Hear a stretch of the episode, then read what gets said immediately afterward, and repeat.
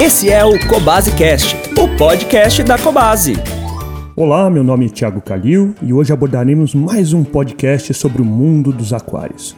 O assunto de hoje é os 5 mitos no aquarismo. A prática de se manter peixes em aquários ocorre há mais de 100 anos e atualmente o aquarismo é conhecido no mundo todo. Conforme o hobby evoluiu, em vários países, métodos diferentes de se manter peixes em aquários foram disseminados e alguns caíram na crendice popular, se tornando conhecimento empírico. Hoje, vamos falar de cinco mitos que são vistos fortemente como verdade, principalmente por aquaristas iniciantes. Primeiro mito: Beta só vive sozinho? É verdade que os betas apresentam comportamento agressivo, e não é à toa que ganharam o nome de peixe de briga, mas poucos sabem que essa característica se restringe a indivíduos da mesma espécie ou do mesmo grupo.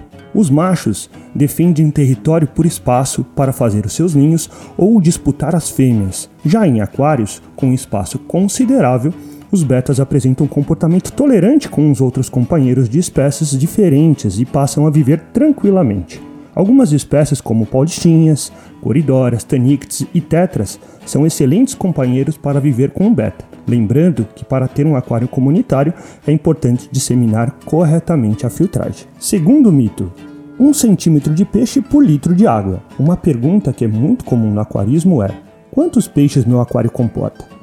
Há quem diga que o cálculo para adequar as espécies é só considerar 1 um centímetro de peixe por litro de água, essa informação é um tanto quanto contraditória. Se fosse verdade, poderíamos colocar um peixe Oscar, por exemplo, que mede em torno de 30 centímetros em um aquário de 30 litros, sendo que o ideal para essa espécie seria um aquário de no mínimo 100 litros. Para saber quantos peixes cabem no seu aquário, é preciso levar em consideração fatores não só relacionados ao tamanho do peixe, mas comportamentais também, Existem espécies que demarcam seus territórios ferozmente e precisam de mais espaço. Outros já preferem viver em grandes cardumes agrupados.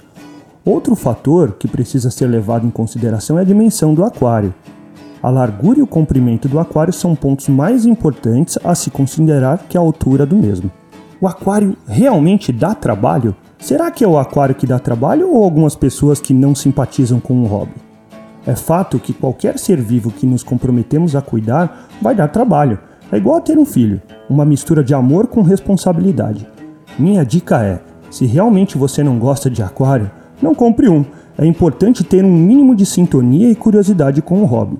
O aquarismo está muito mais associado com o prazer de contemplar uma parte da natureza, de ter que cuidar dos peixes. A verdade é que estamos condicionados que pet mesmo é um cachorro ou um gato. Devido ao comportamento muito diferente desses animais, os peixes não ganham popularidade. Mas isso nem sempre é verdade. Há países como a China que apresentam números relacionados ao mercado de aquarismo infinitamente superiores se comparados ao Brasil. A verdade é que o aquarismo é mal interpretado. Posso afirmar que um aquário gera bem menos trabalho comparado a cães e gatos. Outro ponto é que depois que os peixes foram adaptados, jamais sairão do aquário para que seja feita a limpeza. Na grande maioria, o tempo gasto na manutenção é de um pouco mais de uma hora a cada 10, 15 dias, que consiste nas trocas de água e na limpeza de filtro. Diariamente é só ver se todos estão bem, alimentar os habitantes e apreciar o seu aquário. Quarto mito: cuidado com a comida demais, o peixe morre pela boca. Quem nunca ouviu essa frase? O peixe morre pela boca. Algumas pessoas dizem que alimentar os peixes em demasia pode matá-los, e realmente isso acontece mas não pelo fato de comer muito, e sim pelo excesso de alimento. Quando saciados, geralmente os peixes param de se alimentar, deixando o que não foi consumido no ambiente. Esse excesso de matéria orgânica tende a ser absorvido por microorganismos, que por sua vez irão converter rapidamente esses compostos em amônia ou nitrito, elementos tóxicos aos peixes. Por isso, temos que tomar cuidado com o desequilíbrio dentro do aquário.